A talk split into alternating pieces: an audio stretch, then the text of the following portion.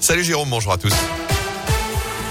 Et elle a une secouac de la vaccination dans la Loire. 250 personnes ont reçu des doses périmées d'après le progrès. Le président du conseil départemental Georges Ziegler assure que les vaccins n'étaient plus actifs. Il n'y a aucun souci pour la santé. D'après l'ARS, l'agence régionale de santé, une centaine de collégiens de sept établissements sont concernés. Des enfants scolarisés à saint Saint-Chamond, Bourg-Argental ou encore Boin-sur-Lignon et qui devront donc repasser sous la piqûre.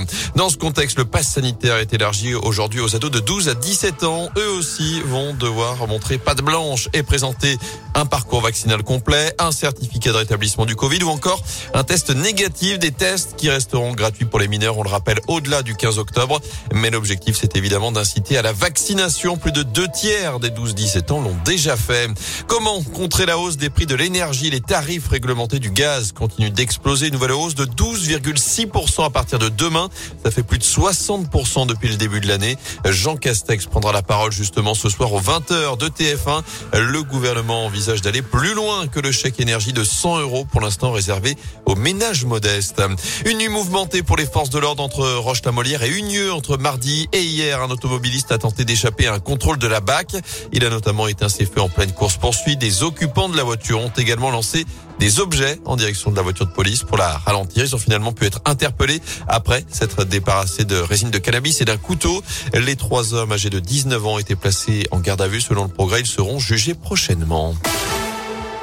À saint peu de salariés français dans les entreprises étrangères. L'INSEE vient de publier une étude mettant en avant la concentration des multinationales dans la région Auvergne-Rhône-Alpes. Et ce qu'on nomme multinationales étrangères, ce sont ces groupes de sociétés exerçant leur activité dans plusieurs pays, mais dont le centre de décision n'est pas basé en France.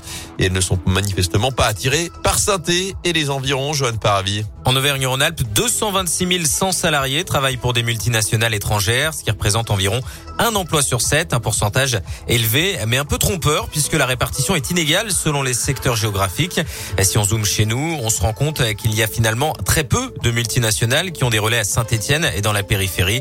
Et si on regarde autour de nous, la conclusion est la même à Clermont-Ferrand et sans grande surprise, c'est dans la région de Lyon que se concentre la plus grosse présence de multinationales de la région. Et c'est également Lyon qui comprend le plus gros établissement régional sous contrôle étranger avec Renault Trucks qui appartient à un groupe suédois, en l'occurrence Volvo.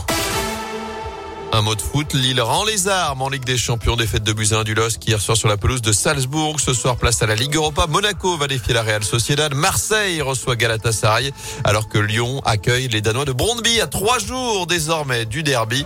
Saint-Élion, ce sera dimanche soir à Geoffroy Guichet. Ah, c'est marrant, redites la ville? À Lyon. Ah, je prépare le derby. ça se joue même à Dessine d'ailleurs. Oh.